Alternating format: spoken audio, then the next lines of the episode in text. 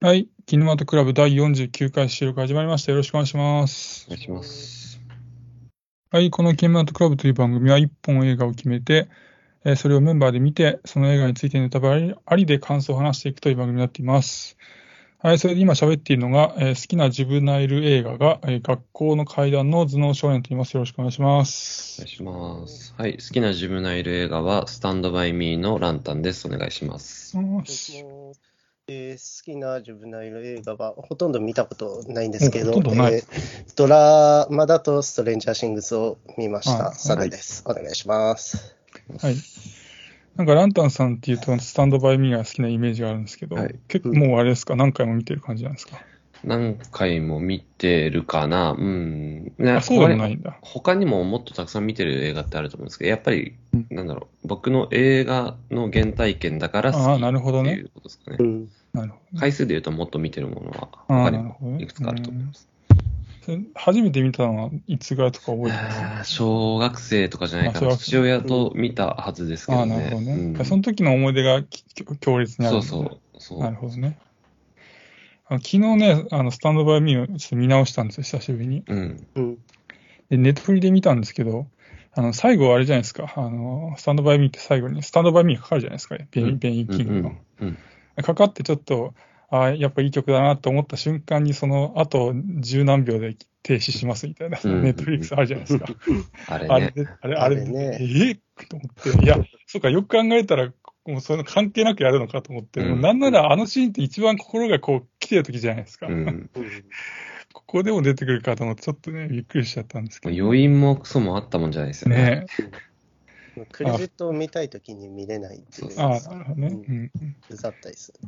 なんか普通の映画だったら、な、ただのエンドロールとかだったらまだしもね、うんスタンドバイミー、まああれもエンドロールなのか、っていうかだってもうバックでさ、あの、なんか子供とさ、あの、なんていうの？あの、あ実際にスタンドバイミーの書いてたお父さん？うん。ちょっとしたボール遊びみたいなのボール遊び。びしてる、なんかわちゃわちゃしてるじゃないですか。その、そこでスタンドバイミーがかかってるのに、あと十何秒とかカウントされるからさ、すごいなと思っちゃったんですけどね。あでもね、久しぶりに見てやっぱいい映画だったなと思いました。はい。で、はい。なんでね、そのジブナイル映画の話を、まあ、してたかっていうと、えー今回はですね、えー現在劇場公開中の、えージブナイル映画である、えーサバ缶について語っていこうと思います。はい。じゃあまずあらすじです。1986年夏、斎藤由貴と筋肉マン消しゴムが大好きな小学5年生の久田は、夫婦喧嘩ばかりだが、愛情深い両親や弟と暮らしている。ある日彼は家が貧しく同級生から避けられている竹本とイルカを見るため海へ出かける。溺れそうになったり、不良に絡まれたりと様々なトラブルに遭遇しながらも、友情を育んでいく久田と竹本だったが、やがて別れを予感させる悲しい事件が起こる。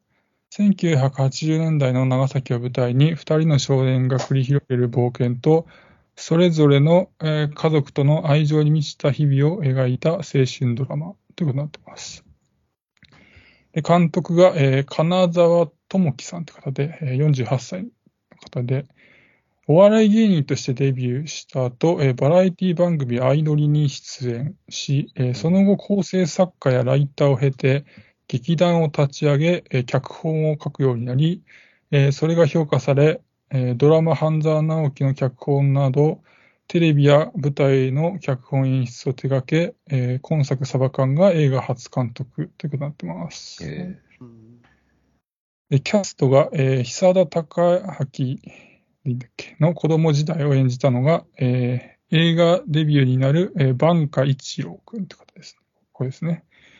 で、竹本健二の子供時代を演じたのが、えー2011年に亡くなったあの俳優の原田義雄さんの孫にあたる、えー原田幸之助くんです。えで、えっと、久田の両親を小野町子さんと滝原ピストルさん、竹本の母親を貫地谷しほりさん、大人になった久田を草薙剛さんが演じてます。はい。じゃあまあ情報はそんなところで、早速感想を語っていこうと思うんですが、えーお二人はサバ缶いかがだったでしょうか？はい。えっと、スタートバイミーがね、好きっていう話しましたけど、その、はい。主人公のお小説家がこう過去を回想して古い友人のことを思い出すっていう時点でもうまんまスタンドバイミーですよね。で、ですねううん。で、スタンドバイミーの場合は、そのゴーディがかつてのお親友クリスが死んだことを、こう新聞の記事で知って、その過去を回想するみたいな感じでしたけど、うん。今作の場合はまあタイトルにある通り、こう、サバ缶によってね、親友を思い出してっていう感じで、うん。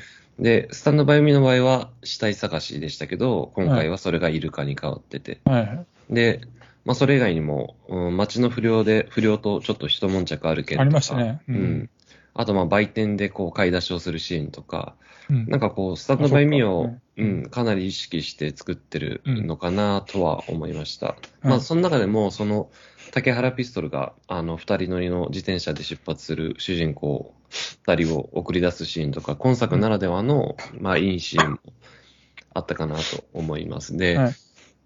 うん、今作に限らず、こう、最近、こう、本当ここ数年の不法画について思うことが一つあって、はい。その、パッとしない、こう、うだつの上がらない人生を送ってる主人公が、はい。まあ、過去を回想して、こう、人生を好転するはい、好転させる足がかりにするみたいなはい。映画が、ちょっと多すぎるなっていうふうに思ってて、うん。で、あの、キネマトクラブで扱った中だと、佐々木インマイマインと、あまあ、僕たちはみんな大人になれなかったとかも、うんまあそういう映画だったと思うんですよね。で、うんまあ佐々木インマイマインが人生ベスト級に好きだって言ってる僕が、はい こんなこと言うのもなんなんですけど、うん、まあさすがにちょっと見飽きてきた、あなるほどね。うん、展開だなっていうふうに思いましたね。で、うんと、この作品に対する評価で言うと、その、佐々木インマイマインとスタンドバイミーが、まあ人生ベスト級に好きな僕なのに、うん、な今作はあんまりピンとこなかったなっていうふうに思いましたね。っていうのも、なんかこう全体的なストーリーラインのあざとさみたいなのがやっぱり気になって、で、うんそれにこう拍車をかけていたのが音楽かなっていうふうに思うんですね。で、うんなんだろう、こう今ここで泣いてくださいとか、こう、まあ、いわゆる、いわゆる泣きのシーンとか、ここがいいシーンですっていうところで、こう何度も同じ曲がかかってたと思うんですけど、うん。なんかそれに結構うんざりしてしまって、うん。で、なんだろうな、もしかするとその作り手がノスタルジックに感じを、感じさせようというふうにした、こう、80年代の匂いを知らないからっていうのも、うん、乗り切れなかった理由の一つかもしれないですね。うんバリバリ僕自身が平成世代なので、ううんん、というところですね。はい。あれですか、あの、ランタンさんが、その、はい。あの、子供時代とは全然違ったわけですか ?86 年の夏とは。描か？れてた。まあ、まず、まあ、住んでる土地も違うしね、あんな自然たくさんある場所じゃないし、ああ、なるほどね。まあ、うん。金消しも斎藤由貴も当然世代じゃないし、ガチャガチャとかはあったんですか？ガチャガチャもね、はまら、はまらなかったですね。うん。あ、あることはあったけど、みたいな。あることはあったけどね。ううんんなるほどね。はいはい。ありがとうございます。はいえー僕は、はい子供らしい子供の映画を見たっていう感じでしたかね。うんあの、主人公が子供みたいな映画をもうほぼ見たことなくて、うんまあ僕が好きな色黒要素あるわけもなく、あの、楽しめるかすごい不安だったんですけど、うんうんまあ、あの、鑑賞後は、まあ、幸せな気持ちになれて、こういう映画もいいなって思いましたかね。で、おそらく今の50歳ぐらいの人の小学生時代ですからね、あれは。なんで、自分とはあの文化が20年ぐらい違うのかな。なんで、その文化的なものへのノスタルジックみたいなものは全くなかったんですけど、うんまあ時代が違ってもその家族の関係性とか、あのうん、ちょっと年上の地元のお兄さんとかお姉さんへの憧れうん。の眼差しだったりとか、まあ、一番のメインはやっぱり友達との友情ですけど、うん。そういうところで共感できる部分はまあ何個かあって、あの子供時代に戻って旅をする気分を味わえたので、うん。いい映画だなと思いました。はい。あれかな、じゃあ、その、自分なる映、自分なる映画っていうか、その、この手の作品があまりにも多いから、その、お多いんだけど、例えばサメさんみたいに全然普段見てない人が見たら別にその、もういいよっていう気持ちにはならないから、その、割とし、まあ、スッと入ってきたりとかっていう違いもあるのかな。そのうんなんか新鮮な気持ちで見れましたけど、うん僕は。だから、ランタンさん的には全然新鮮じゃないんですよね。だからね。そう、うん、まあそうですよね。まあだってまあ、思いっきりスタンドバイミーをなぞってるわけですしね。うん。はいはい。まあ僕はですね、まあ本作ってまあ86年の夏が描かれるわけですけど、まあ、僕が小学生だった90年代とはまあ少しディティールは違うん。ですけど、まあうん。すごい大枠で言うと、まあ重なる部分もまああったりして、まあ割と感情移入しやすくてよかったんです、個人的には。うんうん。で、まあ、この作品なんか見ながら、こう、自分が小学生だった頃をちょっと思い出したりもして、うんなんかこう、友達と秘密基地作った思い出とか、なんか、電車に飛び乗って、こう、なんか降りたことない駅で降りて、なんか目的地も決めず歩いて、なんか冒険した思い出とかね。あとなんか、ケンジの家ほどじゃないんですけど、なんか同級生のこのボロくて小さい家を見て、なんか何も言えずに固まっちゃった時のこととかね。うん。なんかそんな風に、この作品をきっかけに、その観客自身の思い出が引き出されるっていうか、なんかそれがなんか今作の鑑賞五感をなんか良くしている理由の一つでもあるかななんてことも思いましたね。うん。うん。で、まあ今作特に印象的で良かったなと思うところがいくつかあるこの別れのシーンなんですけど、まずあの、イルカ見に行く冒険の途中で出会ったあの、金山とゆかっていう若い男女とのうん。あの、久田と竹本の別れなんですけど、あの、ゆかに恋した久田が、あの、最後にね、お名前は？って彼女に聞いて、で、まあ、その前からね、あの、そしてその会話中も、あの、久田は、その、ゆかの胸ばっかり見てっていう感じで、うん。うん。で、そこで、久田へ、ゆかが本当におっぱい好きやねっていうセリフとか、それに照れる久田の表情とかが面白くて、で、まあそこからの、その、不器用な竹本に、その自分を重ねた片山がね、そのキャップをこう渡すわけですけど、そのなんか一連のシーンが素敵だなと思って見てて、で、あとは、あの、イルカを見る冒険を終えた久田と竹本が、あの、久田の家の前で別れるところなんですけど、うん。別れ際に、その、よりフランクにこうお互いをちゃん付けで呼び合うところとか、うん。で、別れが惜しくて何度もまたねまたねって言い合うところとかもすごくいいなと思って、うん。であと最後にあの母親がね、まあネタバレになりますけど、事故で亡くなって、で、まあ親戚に引き取られることになって、あの、引き越す竹本と、あの、久田の別れっていうラストのシーンがあるんですけど、まあ、二人がね、気持ち確かめ合って、久田が竹本にサバ缶を渡すっていう、まあ、感動のシーンがあるわけなんですけど、まあ、それだけじゃ終わらず、あの、まさかのあの、みかん畑の、あの、内田のおじいさんがそこで出てきて、で、売りもならん酸っぱいみかんだって言いつつ、あの、とびきり甘いみかんを、あの、竹本に手渡すっていう、まあ、またその感動のシーンがあって、あそこもすごい良かったなと思って。うん。まあそんな感じで、なんかその今作で描かれる別れのシーンって、どれもなんかす記憶に残る素晴らしいものだなというふうに思って、まあ、なので、まあ基本僕は今作は手放しで割と評価してるっていう感じですかねう。ん。はい。わかる。その、なんか年上のお姉さんに、その日一日しか会わない年上のお姉さんはに絶対叶わない恋をするみたいなのは、なんか小学生時代にしても中学生時代にしてもあったなと思って、はいなんかそこは懐かしく思いましたね。うん。うんあの、胸を見入っちゃうことなんですけど、うん。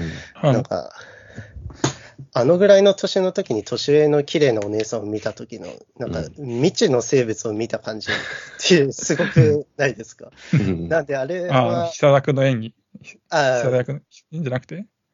あの、僕らが実際あ、子供僕、だった時僕ら実際の子供の時うんうんあの、性的な目っていうよりは、知的好奇心で見てあ、しまう。ものなんです。なんで、あの、イルカを見たいのと一緒で、あのうんどういう構造になってるんだろうみたいな。あそうです。あの、誤解的目し線ですね。しないであげてほしいとちょっと思いますけど。うんいや、なんかあの、なんかあのと、あの時代のなんか、その年上のお姉さんに対する、あれってこう、なんか、に、なんか、なんだろうな、僕の中では、いちょっといい匂いがするだけでもすごい好きだったんだよああ、なるほどね。な。うん。うん。同級生からはしない匂いがするみたいなね。ううんん。うん、僕の記憶だとなんだろうな。興味あるんだけど、なんか、絶対にこれ以上近づけないようなか感じ、感覚を感じるっていうか、うん。すごい壁を感じるっていうか、やっぱそのあ小さい頃の、うんその、今だったら5歳差とか全然関係ないけどね、僕らはこうやって、ね、僕とアンターさんなんか10歳ぐらい多分差があるんだけど、はいこの年になっちゃうといいんだけど、この年の本当に数数歳、ね、何歳差って、本当になんか全然もう壁がすごい感じちゃうっていうか、うん。あると思いますね。うん。で、うんと、あまあ、スタンドバイミートの資格になっちゃうんですけど、そのはいはい。うんと、スタンバイスタンドバイミーで僕が素晴らしいなっていうふうに思うのは、その、うん。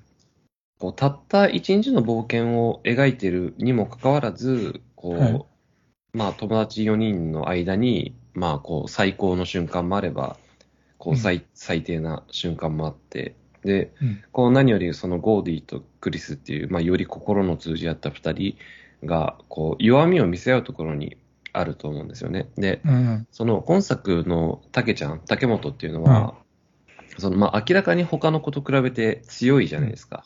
そいですね。芯があるとか、まあ、図太いキャラクターで、うん。で、まあ、この今作の中で僕が一番好きなキャラクターだったんですけど、うん。その、なんだろう、やっぱそんなたけちゃんのなんか弱いところが、やっぱり僕は見たかったなと思って、小学生な、小学生なりの。で、うん。うんと、まあ、たけちゃんとひさちゃんの別れっていうのが最後の方に訪れるわけですけど、うん。その、まあ、たけちゃんとしては、その母親を失って、まあ、兄弟たちとも一人だけ別れないといけなかったわけじゃないですか。はいで、本来、その、たけちゃんにとって本当に辛いのは、ひさちゃんとの別れよりも、家族との別れのはずなんですよね。で、うん。で、さっき言ったその弱みを見せるべきなのは、ここだと思うんですよ、僕は。だから、うん。いつも誰よりも強いひさちゃんが、うんこう、ひさちゃんじゃない、ひさちゃんよりも、こう、なんだろう、ずっと大人びてるたけちゃんが、うんこう、初めてひさちゃんに弱みを見せるっていううんシーンができたはずなんだけど、うんそこを撮ってないというか、そこを見せてくれないから、なんかそこは、うん、ちょっと残念かなと思いましたね。あれ、久田には見せてないけど、僕らは見たりしてるじゃないですか。あの、ひあの、ひ久田がその、その、なんていうのかな、竹本が実はその友達だっていうふうに明確に、そのまだ、うんその自信を持ってないっていうふうに知って、なんか拗ねちゃってね、うん。その学校の開始されてから、つその竹本に冷たく当たっちゃったのを、竹本すんげえ凹んでたじゃないですか。うん。うん。だからその、僕らは竹本の弱さっていうのはある程度見てるんだけど、まあ確かにその登場人物は見てないですよね。確かに。うん。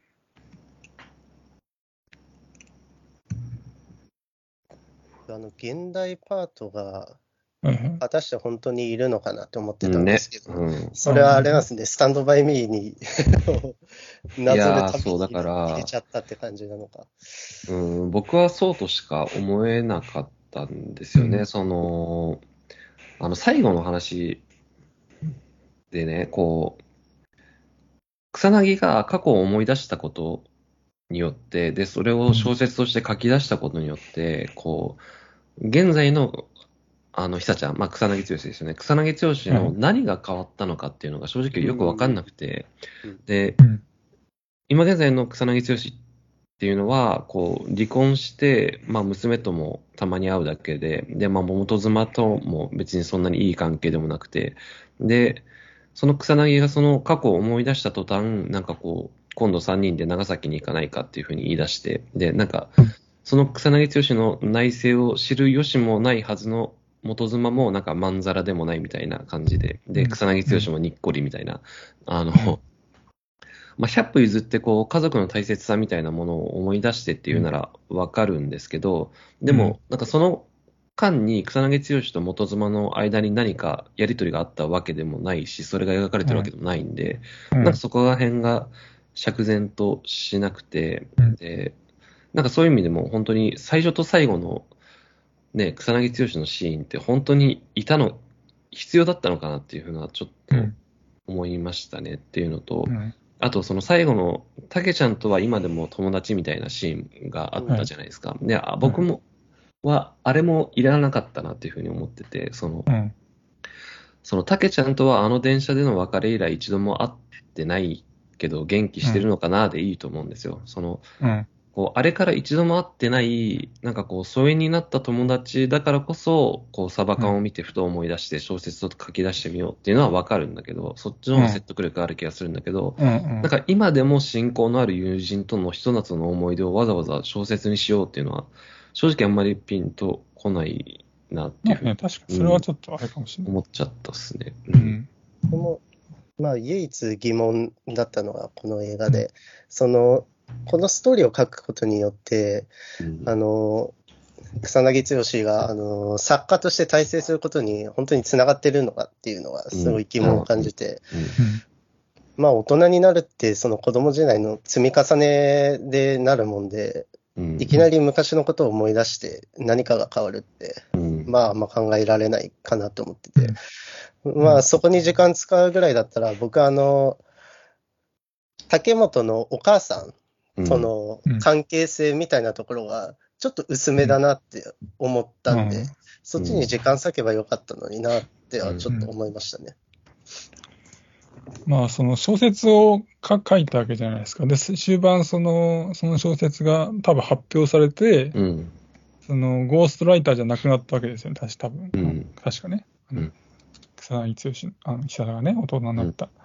で、なんかそれによって、その、久田がもやもや抱えていた状態から、こう、なんか晴れて、うん。こう、自信を取り戻して、ってなると、なんか人ってその自信が出てくると、なんていうのかな、人としてこう魅力的に映るっていうか、うん。そういうのもあって、なんかその、なんていうかな、お元奥さんとの関係もなんか、あちょっと人として変わったのかなみたいなので、良くなったのかなみたいな、なんかそうん今話してそんな風に解釈したけど、まあ、うん。ここはそ完全になんか想像の話だからね、うん。まあ別にそんな自信持って言ってるわけじゃないんだけど、ううんんっていうですかね。まあだからその小説家っていう設定自体がやっぱりこう、スタンドバイミーからの引用うん。なだけな気は、うん、どうしてもするかな。うん。そのスタンドバイミーってすごい短いじゃないですか、大人パートが。うん、次回ですね。冒頭本当にちょっとと、まあ後半もまあ結構ちょっとですけど、割と長かったですね、サバ缶の方は、大人パートが。うん、なんか。それに比べると。うんうんうんで、まあ、ちょっといくつかの感想を見てると、まあ、その、ちょっと子供時代のええもっと描いてほしいところもとかもあったから、うん。その大人パートを割と時間取ってるから、そこをちょっと短くして、子供パートちょっと増やして厚くした方が良かったんじゃないかみたいな書いてる人も確かにいましたね、結構。うん。まあでもあれか、草薙剛をまあ、そこそこ。出したくなっちゃうんでしょうね。まあ、作ってたら。うんまあ、草薙剛ありきで作ってるでしょうからね。制作会社があれですからね、その草薙剛の事務所で、あミッドナイトスワンの、そうそう、ざあの草薙剛とうんか香取慎吾と、あとなんだっけ、稲垣剛だっけ？うんあの3人が所属してる会社ね。うんいやだから、まあ、草薙剛ありきで話は多分進んでるんだと思うけど、まあ、にしてはと草薙剛映ってないとも言えるけど、うん。そう考えると。うん。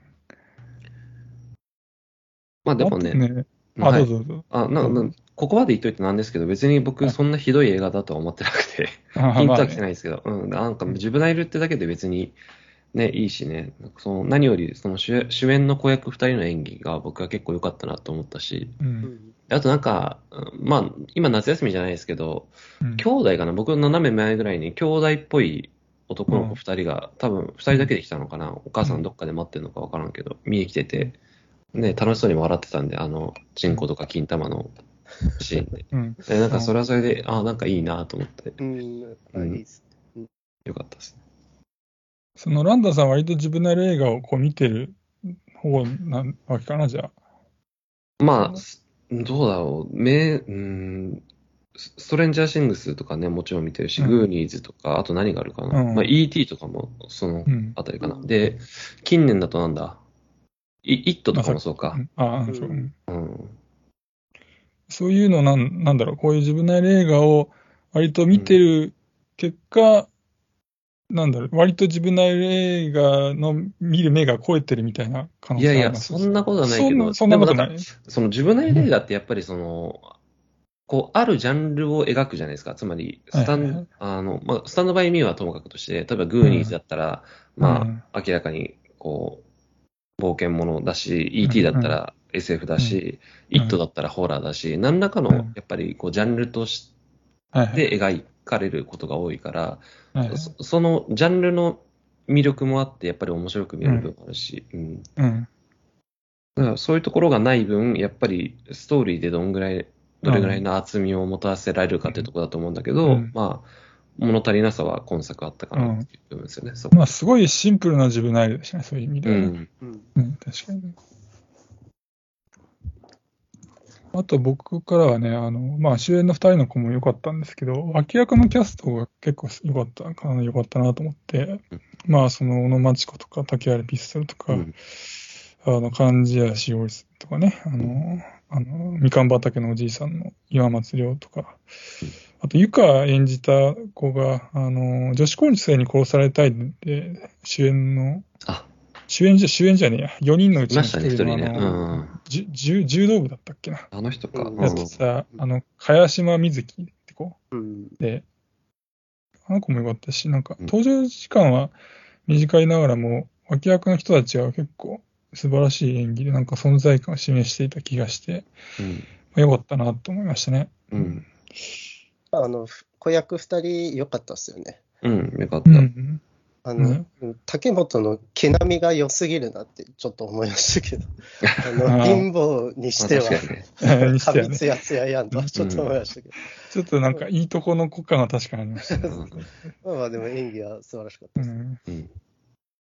あとね、なんか登場人物にいい人が結構多くて、ちょっと癒されたかなみたいな。まあ確かに。うん。うん。みかん畑のおじいさんを筆頭に、うん。あの細かいところなんですけど、竹本の母親が勤めてたスーパーの従業員もいい人だなと思って、母親が帰り際、カップケーキを子供たちに食べさせたいんだけど、ちょっと高いなっつって迷ってる時に、すっとこう半額シール貼ってくれるところとか、うん。ちょっとジーンときちゃったんですけど、うん。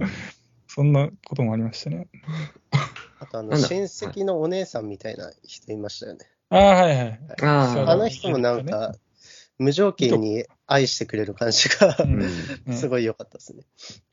うんあの、半額シールのシーン、でもなんか撮り方がちょっと不穏で、あの、うん。半額シールを貼ってくれた従業員以外に、他に二人従業員がいて、なんか、うん。その二人の頭越しに、そのシーンが描かれてて、で、なんか、うんその二人がなんか呆然と見てるから、なんか、それが問題になって、あの、お母さんがクビになってみたいな、なんかそういう展開になるのかなと思って、なんか、なんでああいう撮り方したんだろうって思って、その後死ぬからじゃないですか？え、そういうこと？あの、もうその、そこは僕はあんま感じなかったけど、うん。その母親が自転車に乗った時点でもう僕は、あ、これやべえなと思いましたよ。ああ、なるほなんか不穏な空気が、不不穏な空気が立ってましたよね、なんかね。ん。うんで、その従業員のところって言われてちょっと今思い出したけど、なんかその母親が、ありがとうございますって言ってスーパーを出る瞬間、うん。従業員二人が、ピントが全然合ってなくて、ぼやーって、なんかなんな幽霊みたいにさ、それを眺めてすごいなんかぼーっると、立ってる感じ。暗くてね、閉店間際でね。な、なんだ、怖っ、なんか怖って思ったんですよね、あの時。だだ僕はそこは怖って思わなかったけど、言われてみればもうあそこからだからし死亡フラグがそういうことを立たせたんじゃないですか。なるほど。うん。と思いましたけど、はい。あとはね、あの、あエンドロールのあたりでうん、久田と竹本があの海岸のコンクリートの壁に描いた、うん、あ本編ーでは、本編では見せなかったんですけど、あのイルイルカに乗る絵を見せるところとかがあったとか、なんかその映画が終わる本当に最後まで観客を楽しませてたかなみたいなところを思いますね。うん。そのイルカの絵、僕、まあ、すごいいいなと思いました。あの、うん。物語の進行の邪魔にならない程度にちゃんとフラグは立ててて、うん。うん。で、あとうん。竹本の絵がうまいっていうのも活かしてたんで、うん。うん。すごいいい演出だなと思いましたね。そうですね。なんかエンドロールで飽きることなかったですね。まあ多分エンドロール自体が短めだったんだろうけど、うんうんうんそれもすごい良かったし、で、かつ、まあ映像もちゃんと入れて、うん映像というか、あの、なんていうか、カッカッカット集みたいなのを入れて、うんうんうん。で、かつ、そういう短めのエピソードを2つぐらい入れてましたね。うんうんああいうのああいうのもすごく良かった。うんエンドロールにちゃんと手がこ凝ってあるやつっていいですよね。うん。あと、エンドロールでかかった曲が、あの、オレンジレンジの絆のカバーだったんですけど、あ、そうオなんだ。レンあうん、オリオリジナルの方は全然ピント僕きき来てないんですけど、この映画に使われた方の絆はなんか結構良かったなと思って、なんか女性が歌ってるバージョンなんですけど、うんうんうん。そんなこともあって、えエンドロールとかエンディングとかが結構気分いいなって感じでした。うん。映画本編については僕からはそれぐらいかな。うん、まあ僕もそんなとこですね。はい、うん僕もそんなとこです。あとね、まあ、映画本編からちょっとずれた話なんですけど、はい。あの、原田幸之助くん、竹本演じたね、うん。と、あと、貫地谷しおりさんとの、あの、インタビューがね、YouTube で上がってたんで見たんですけど、はい。それちょっと見て驚いたことがあって、あの、原田くんのね、その、思ったことを適切なその言葉にして喋るスピードがね、なんかあの年齢からは想像できないぐらい速くて、えうーん。なんかね、その役者ってその監督とのコミュニケーションを取るのが大事だと思うんで、うんなんかあの年齢であれだけの能力があるってすごいなと思って。うん。で、なんか原田くんの年齢だと、その、なんていうか、将来が楽しいですみたいなことを思う、だなとかって思うところだと思うんですけど、うんなんかもうい今から楽しみな役者だなとかっていうのを感じましたね。ね。うん。まあそこはさすが原田義雄の孫なのかな。うん孫と言孫うべきなのか。うんね、原田、あの、その子役の子がすごいのかうんね。うん楽しみですね。うんあと、触れときたいのが、まあ、話変わりますけど、あの、パンフレットの問題について触れてねこうかなと思うんですけどそうね。あの、まあ、今回、スシローがね、映画サバ缶をまあキャンペーンで使ってるんですけど、うん。サバ缶のパンフレットがそのまさかのスシローでしか売っていないってことにちょっと驚いて、うん。うん。その内容の違う電子版はネットで買えるらしいんですけど。まあ、やっぱパンフレットって紙がいいなと思ってるもちろん。でその紙のパンフレットがその映画館で売っていて、うん。スシローでも売ってますよならわかるんですよ。うん。うん。なのに、スシローでしか売ってないってのはダメだろって思ったんですよね。そうですね。そうですね。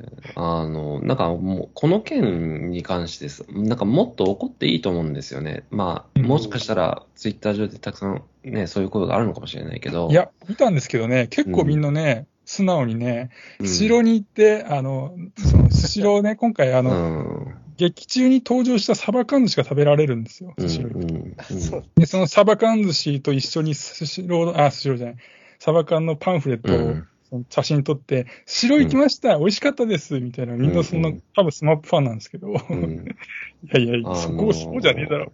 うん、あの、なんだろうな、その、スシローでサバ缶寿司を売るっていうのはすごく面白いと思うし、はいはい。うんで、まあ、エンドロール見たら、ねそうそう、特別協力ってところにスシローって書いてるから、まあ多分、その現代パートの最後の方に、ちょっと出てきた板前さんの手手元が映ってましたけど、はいもしかしたらあれがスシローの従業員なのかもしれないですよね。だからそういう意味では、スシローがこの映画に結構協力してたのかもしれないですけど、はいはいでも明らかにその売り方ってちょっとなんか馬鹿にしてるじゃないですか、もう。その、うんその寿司、まあ、ど、誰がね、あの、どういうふうな提案をして、こういう決断に至ったのかっていうのはわからないけれども、はい。その、草薙剛のファンであるとか、スマスマップのファンであるとか、まあ、はい新しい地図のファンであれば、それぐらい熱意を持ったファンであれば、その、映画館で売らずに、スシローで売ってますって言っても、来るだろうと。